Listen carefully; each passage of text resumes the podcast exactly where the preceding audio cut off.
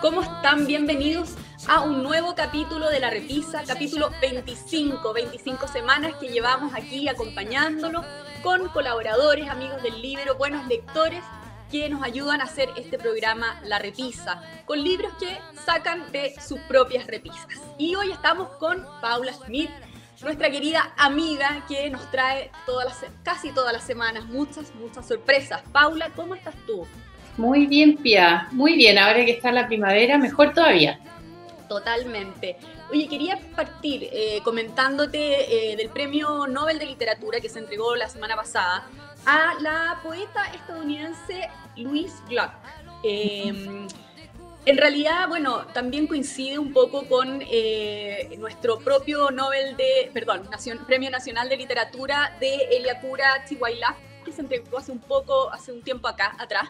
Y quería un poco preguntarte cuál es tu relación con la poesía. Eh, me introdujo la poesía eh, mi abuelo materno. desde Cavafis, Walt Whitman, distintos poetas, aprender a leer poesía eh, y aprender a escuchar poesía.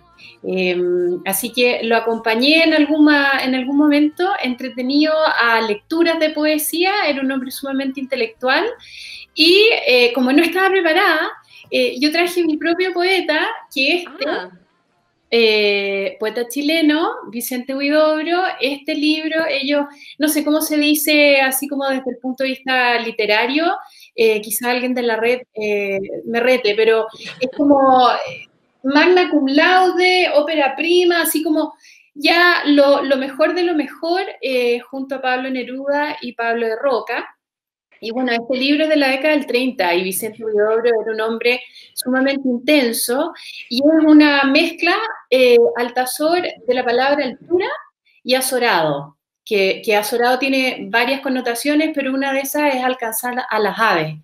Y mm, bueno, se dice de que fue vanguardista, que es moderno, que, lleva en el fondo a, entender acerca de cómo es este hombre. Está dividido en siete cantos, eh, como se dice, y eh, mi edición en particular, esta edición de acá, em, tiene además la introducción de René de Costa. Cuando uno no leyó poesía, em, no sé, como enfrentarse a ella eh, sin tener ningún tipo de, cercanía, a veces puede ser desde distante, árido, y uno se aburre. Pero René de Costa eh, hace una especie de introducción que, que, es como tan vibrante, diría yo, como esta poesía. Así que eso, Qué bueno. ¿Y qué edición es esa, Paula? Perdona, que no la alcancé a ver bien. Em, ¿De, qué editorial? Cátedra, Letras Hispánicas, pero esta la compré, la compré acá. Perfecto. Eh, así que em, no sé qué año es, pero ahí podemos hacer la tarea.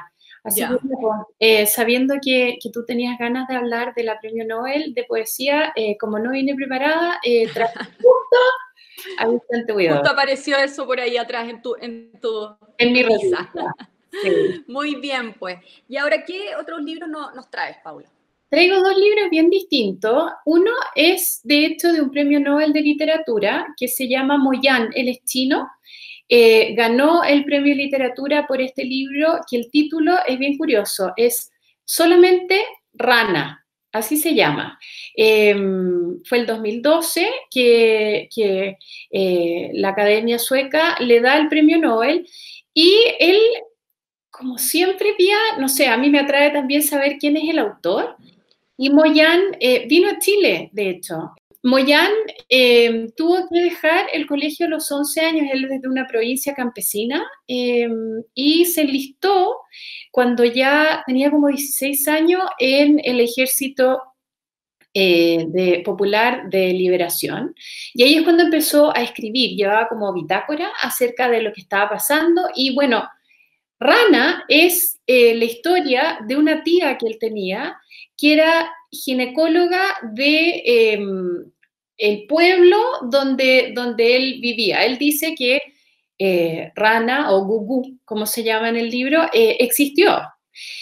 Pero em, bueno, con todo lo que era em, esta política de hijo único, ella no solamente asistía a partos, sino que también llevaba a cabo abortos y hasta mujeres que tenían embarazos bastante em, avanzados. Así ¿no? Entonces era muy odiada tanto por hombres como por mujeres em, y a la vez era muy necesitada. Y por otro lado, eh, por el mismo labor que ella hacía, cómo ella lo hacía, cómo se acercaba a esto, porque, porque ella tiene una característica, o sea, una personalidad bien, bien interesante, em, también era la confidente de muchas de estas mujeres. Pero eso no es la trama principal, en el fondo la Cucú va moviéndose de una provincia a otra y tú vas viendo cómo era el régimen comunista de Mao. Em, cómo eran las divisiones de clase, incluso dentro de los mismos campesinos, cómo ellos comían, no sé, raíces y piedras, hervían en las ollas, eh, y sin embargo son ellos los que construyeron todo lo que era la revolución cultural. Em, de, no sé, las, construcciones, las carreteras, eh, eh, los traslados de gente de un lado a otro, el ejército, las clases acomodadas, los artistas, o sea, es súper sumamente entretenido el libro, pero es interesante también. Es, Bien, pues. ¿Nos vamos al tercero? Vamos al tercer libro. El tercer libro a mí me gustó mucho, se llama El inútil de la familia, de Jorge Edwards, en donde habla de su tío abuelo Joaquín Edwards Bello, eh, que es bisnieto Andrés Bello, y este libro es del 2004. Y quienes no lo hayan leído, eh, yo creo que les va a gustar, porque eh, Jorge Edwards como que se mete él en el libro también, pero el protagonista obviamente que es su tío Joaquín. Joaquín Edwards Bello escribió un libro que se llamaba El Inútil.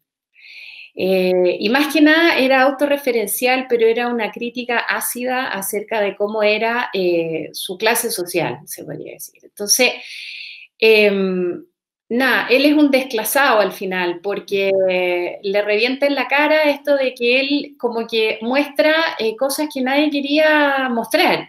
Me fija, abre la puerta acerca de cómo era esta clase alta, em, un poco, no sé, eh, cuando hablamos de Ciútico de Oscar Contardo, se podría como mezclar un poco de que, de que Joaquín Eduardo Bello se ríe un poco de algunas cosas em, y eso hace de que claramente se tenga que incluso exiliar un tiempo en Brasil. Em, ahora, la gente que, que, no lo conoce, él fue periodista, novelista, columnista, tenía columnas súper em, Sagase, eh, en el diario La Nación, vivió en París, obviamente, eh, porque si uno es intelectual y sobre todo siglo XIX-XX, tiene que estar en París un rato echando raíces, em, y también vivió en Madrid, de hecho, em, escribió otras cosas que son súper conocidas, como El Roto, Criollos en París, eh, La chica del crillón, o sea, fue muy movida la vida de Joaquín. Edwards Bello. Y lo entretenido del libro de Jorge Edwards eh, em, es de que él cuenta acerca de los cerros de Valparaíso, o sea, a través de la vida de su tío uno va viendo también, un poco como el libro del chino, ahora del chileno, cómo era la vida en Chile, Valparaíso, Santiago, el barrio Brasil, eh, los cambios sociales, que también lo vimos con Hernán Rivera Letelier, es como toda la época, eh, la revolución de mil, 891, em, cómo en el fondo era la aristocracia chilena, eh, pero también cómo era eh, la figura que, está en Chile, el roto chileno. Eh, a él le gustaba ir a los CITES, le gustaba ir a, la piojera, sería ahora el, el símil. Em, y nada, pues tuvo una vida bien volátil, fue súper viajero, era bien irreverente em, era bien incorrecto, eh, pero sumamente talentoso como periodista y novelista. Y la única pena es que era muy bueno para tomar y era ludópata. Y, eso hizo de que, a pesar de que tenía una vida tan vivaz, llena de amigos y también de enemigos, em, nada, pues se llevara al suicidio, desgraciadamente muy joven. Perfecto. Ya, pues qué entretenido. Además, bueno, siempre es bueno y entretenido tomar el, de, el, de, el antes y el después, pues. Sí, Súper, súper buena. Gran tarea que nos dejaste, pues, Paula. Ya, pues bueno, nos veremos entonces en un par de semanas más. Muchas gracias por estar nuevamente con nosotros, Paula. Que estés muy bien. Chao, chao. Adiós.